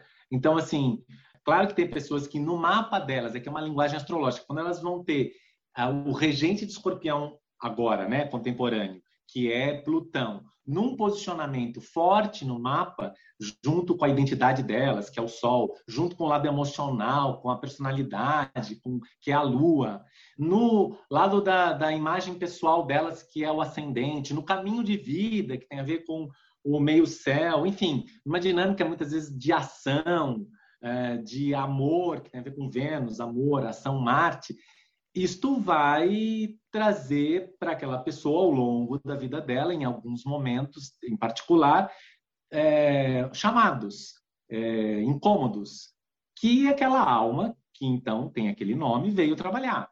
Então, assim, eu acredito sim, já vi sim, né? É, convivi também com pessoas acompanhando, seja terapeuticamente, seja do ponto de vista de relações pessoais, é, como eu sou astrólogo, faço um mapa também da, dos meus amigos, conhecidos, enfim. É, e observando algumas crises existenciais e o que estava sendo estimulado astrologicamente falando. Então, sim, tem um ingrediente que, quando eu falei do signo de escorpião, né, você tem onde você tem escorpião no mapa, porque no mapa a gente vai ter os 12 signos que estão relacionados às 12 casas astrológicas, que é um outro tema. Mas tem também onde está Plutão, e independente de Plutão, você tem também Saturno, que é um que trabalha o princípio de consciência, e toda uma dinâmica que vai te é, predispor ou te incitar a determinadas percepções e, e, como lidar com elas. E que, sim, a dinâmica escorpianina ou a dinâmica plutoniana, com certeza elas vão dar uma, um, uma marca de intensidade, de profundidade e também é, muitas vezes de assim de um conflito. É, a depressão já tem uma coisa que trabalha um lado saturnino, né? A gente vai falar da melancolia. Então tem uma mescla. Na verdade, não é, não daria só para dizer e também sobre a psicologia seria já um outro ramo, porque às vezes a gente tende também a psicologizar demais a astrologia. Tem coisas que são astrológicas é, claramente é que com o século XX houve todo o desenvolvimento da psicologia e tudo mais, é, como a gente hoje conhece. Então a gente muitas vezes tende a, a trazer esse acabouço psicológico para a astrologia, né? Que é ótimo, mas tem coisas que você pode olhar no mapa pelo ponto de vista meramente astrológico. Não sei se com isso eu estou sendo muito claro, mas é, é, é, sempre bom também poder separar o que é um, o que é outro. Então, tem coisas que são da psique. Mas os movimentos astrológicos, naturalmente, vão nos convidar também a esse. vai provocar o nosso psique. Né? E a gente vai ter reações sobre. Então, sim. Não sei se eu respondi, abri muito e não respondi, mas eu entendo que eu respondi. Se não, você, Imagina. por favor. Imagina, respondeu muito bem, porque a gente gosta de, desse tipo de resposta porque ela é bem completa e explica todos os pontos sem é, falar, olha, temos aqui uma verdade absoluta. É só isso, porque não existe. Ela não existe. Né? E uma coisa que você sempre estava falando aqui agora sobre as imposições, né? as nossas imposições físicas, as nossas imposições amorosas, as nossas imposições sexuais e todas as imposições que a gente acaba recebendo pelo meio, né, pela sociedade que a gente está incluído e tudo mais. E muitas vezes, como a gente pode ver hoje em dia, é, a gente pouquíssimas vezes para para chegar aqui nessa, nesse movimento dessa casa 6 aqui em Gêmeos para questionar, para ver se, ok, e me impuseram isso, mas quem impôs isso? É, você falou, ah, o tradicional. Quando você disse, ah, porque o tradicional. Na hora que você falou isso, a primeira questão que veio na minha cabeça foi, tá, mas quem impôs isso como tradicional, né? E claro que a gente é, pegar a etimologia da palavra tradicional, aquela coisa que você vai transformando em tradição, mas ela sempre começou como imposição ou ela começou como um, um movimento orgânico, né? E isso acho que a gente sempre teria que se questionar, né? E essa questão Sim, perdão só, assim, falando junto contigo. Esse questionamento inicial é uma proposição aquariana, entendeu? Ah, o, o que para e fala, peraí, quem disse isso? É uma coisa assim, não, peraí, oi, vamos, tem um lado de aquário. Gêmeos vai procurar, assim, dentro daquilo que eu já estou com uma profundidade, eu procurar ver que tudo tem dois lados. Tudo. Sim. Eu sempre brinco, eu caso com, né, aquele ditado, caso eu compro uma bicicleta. Gêmeos é assim, casar tem um lado positivo e negativo. Tem o pró e o contra.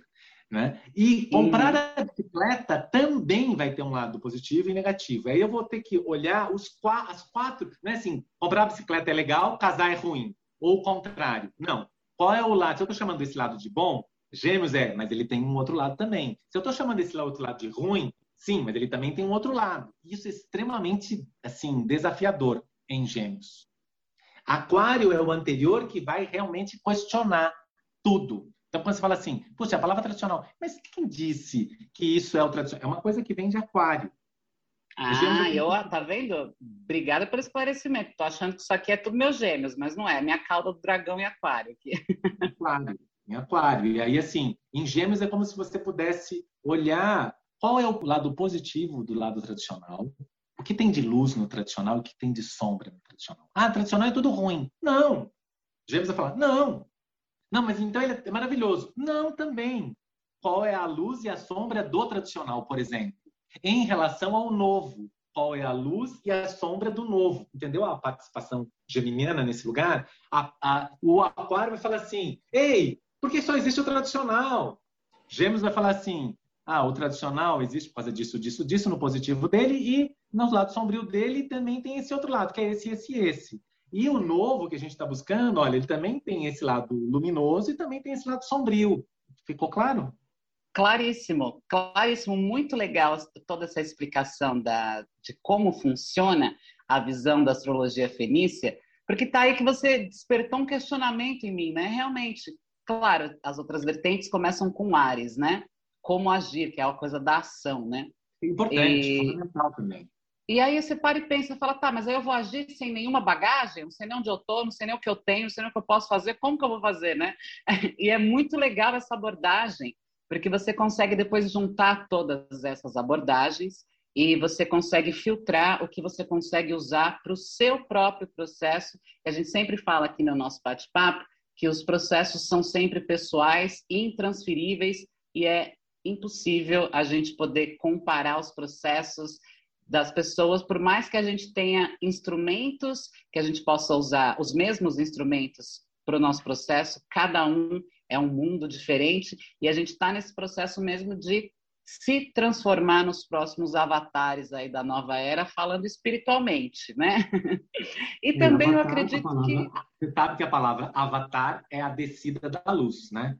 Então, é. avatarizar é descer a luz. Então, cada um que desça a luz do seu próprio sol, né? Ou seja, que consiga descer esta, formar o seu próprio, descer a luz, avatarizar-se, para mim é trazer esta a sua potência de luz para o planeta, né? Para você próprio, primeiro, né? Para você se construir, para você também iluminar uh, com a sua própria luz, uh, que vai ter a sua característica, a sua frequência, uh, o meio ambiente ou, enfim, o que está o, o meio ao nosso redor. Maravilhoso! Que aula fantástica, hein? Ricardo, você, assim, foi maravilhoso.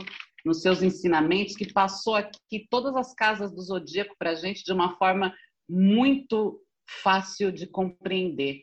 Você trouxe de uma forma muito bacana, que eu estava aqui já pensando, falei, meu Deus, gente, o que será essa astrologia fenícia? E de repente é maravilhoso, né? E Nath, o que, que você achou? Poxa, gente, eu adorei. Eu acho que foi bem explicativo, bem didático, né? Porque o Rick fez uma cronologia do zodíaco, né? Colocando ali os detalhes de cada, de cada signo. Eu adorei. Eu vou ainda escutar mais umas quatro vezes esse podcast para absorver, né? É, indico, indico também os nossos ouvintes façam o mesmo, escutem quatro ou quarenta. É, mas, poxa, eu achei super didático, eu adorei. E assim, dessa forma cronológica, fica super, fica uma narrativa muito boa. E o Pedro? Que bom. Maravilha, pessoal. O Pedro estava aqui observando tudo. O que eu acho muito interessante de, da contribuição que o Rick trouxe para a gente é perceber justamente aquilo que transcende uma perspectiva natural é, natural no sentido do que foi convencionado.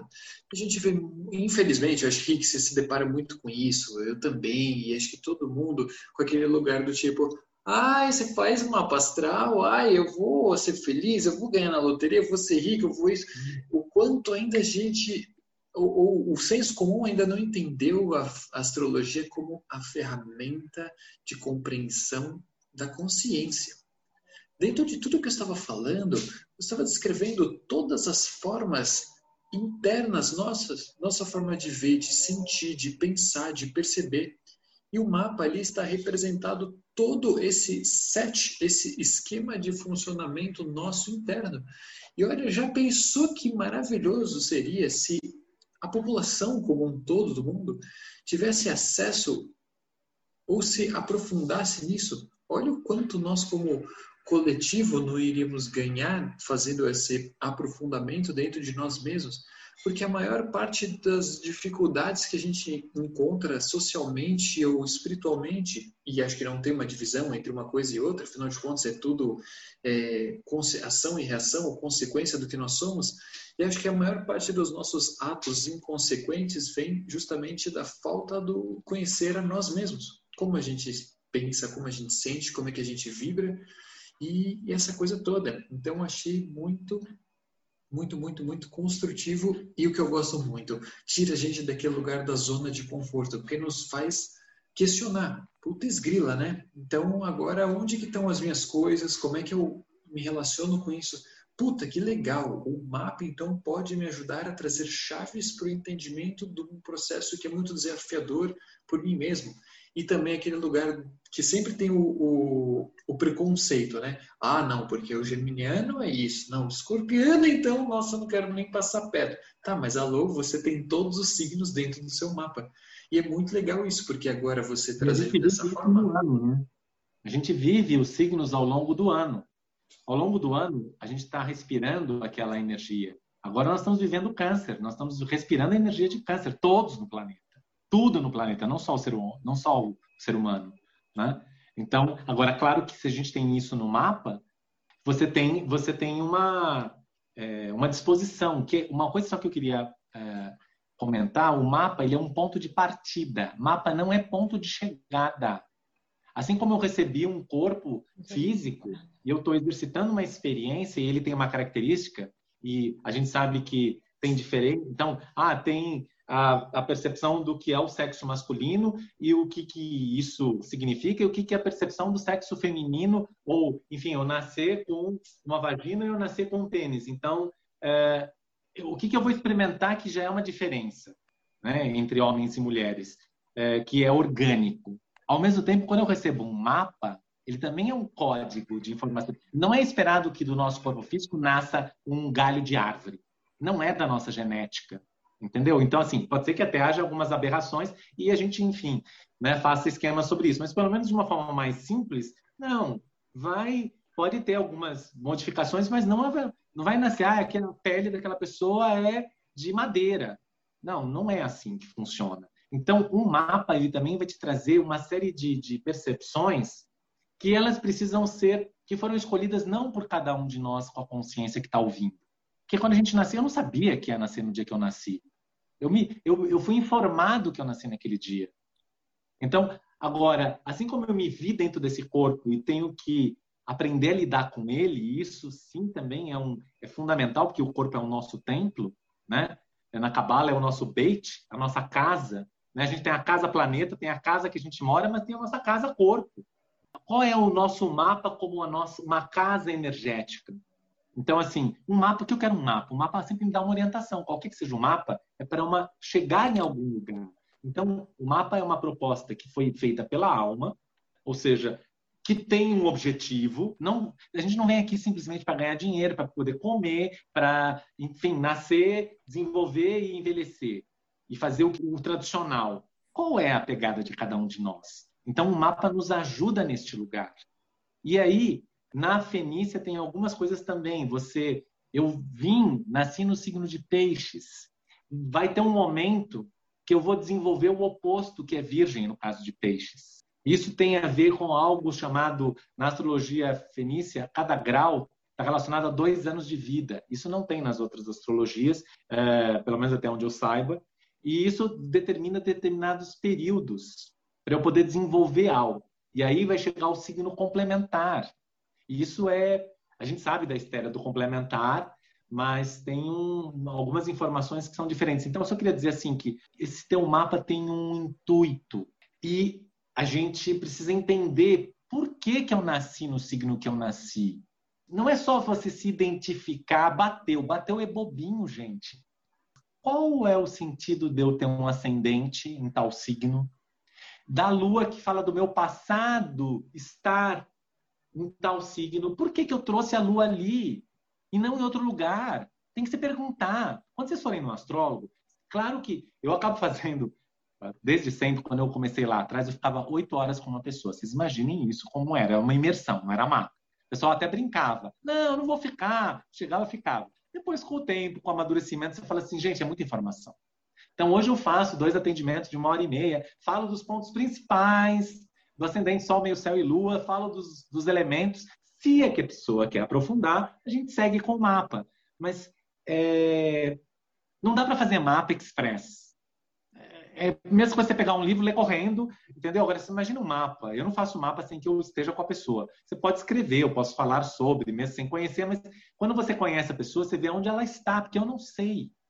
Eu aprendi com a Lu Gamache que o astrólogo ele não interpreta, o astrólogo faz a leitura. Quem interpreta é a própria pessoa, ela que está vivendo.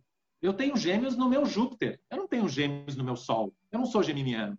Eu tenho em outro lugar, eu vim trabalhar o processo de concretizar, que é Júpiter, né, as coisas em gêmeos. Agora, o Pedro e a Paula, que têm Sol em gêmeos, têm essa busca em relação a si mesmos. A minha busca, como a Paula brincou aí no meio da minha fala, ah, o pisciano, ou seja, é uma busca por entrar em contato com o sentimento.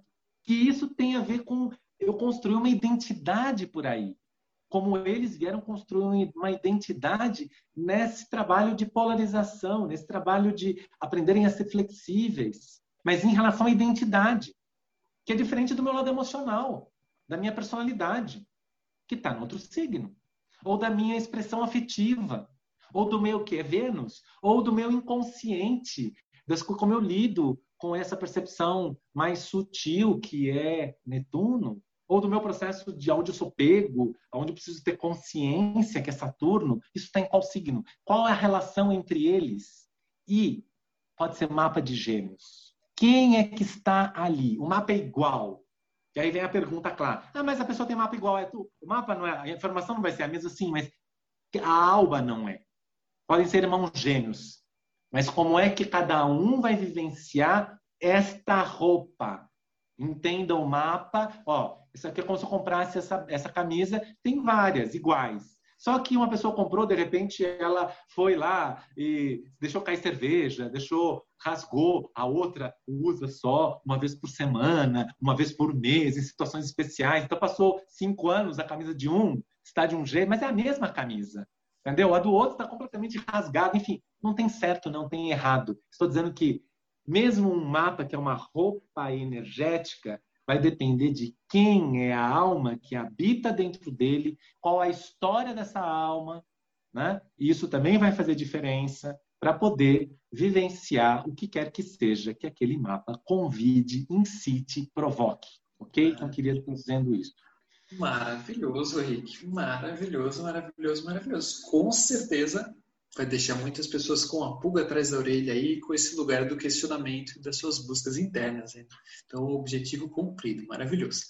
Bom, pena que a gente não tem oito horas aqui para nós podermos fazer o nosso bate-papo de oito horas. Tecnicamente, os nossos podcasts são de 50 minutos, normalmente. A gente já está uhum. gravando a uma hora e quarenta. Então, vamos juntos fazer um mega outro episódio, tudo bem. Então, Rick Tito, só para gente finalizar, finalizando, se o pessoal quiser buscar você, encontrar você, como é que faz para as pessoas se encontrarem? É através do seu celular? É um Instagram? Como que o pessoal faz para acessar você? Eu prefiro que seja pelo meu celular, porque eu tenho página no Instagram e no Facebook, só que a pessoa aqui usa, acaba usando pouco esse, esse absolutamente necessário meio digital, entendeu? Essa mídia digital. Então, assim, é, é algo que, que o meu trabalho me toma tanto tempo que sobra pouco para as redes. Então, por favor, me procurem a, os que te quiserem, enfim, através do celular. O celular é aqui de São Paulo, 11 é 98757 4778. Ricardo, naturalmente. é, eu queria agradecer a todos vocês que estão me ouvindo, ao Pedro, que me fez esse convite, a Paula, que participou, muito, né, muito legal a sua participação, a Natália também, que trouxe uma participação pontual, mas absolutamente fundamental. Olhem sempre, ouvintes, para a etimologia das coisas. Muito legal isso, muito fundamental. É, e agradecer a todos que aqui estão e também agradecer a espiritualidade que me acompanha, é, com certeza está aqui presente é, e que me ajudou a chegar a esse momento e de poder abrir a boca, porque minha boca durante muitos anos esteve fechada e pelos processos meus escorpianinos, pegando aí o que a Paula disse, então é muito bom poder partilhar, trazer à luz aquilo que tem sentido para mim, que tem a ver com a minha vida, com a minha história e com a busca daquilo que eu acredito e sou. Um beijo em cada um que está me ouvindo, um abraço e em cada um de vocês que estão aí, Pedro, Paula, Natália também. É, é, muito grato, muito grato, muito grato. E é isso aí, pessoal. Maravilhoso. Fiquem aí na nossa sintonização. Não vou nem finalizar o finalizado, já que foi maravilhoso. Gratidão, Rick. Gratidão a todos. Um abração e vamos que vamos até os nossos próximos episódios. Vamos, Valeu. Beijo.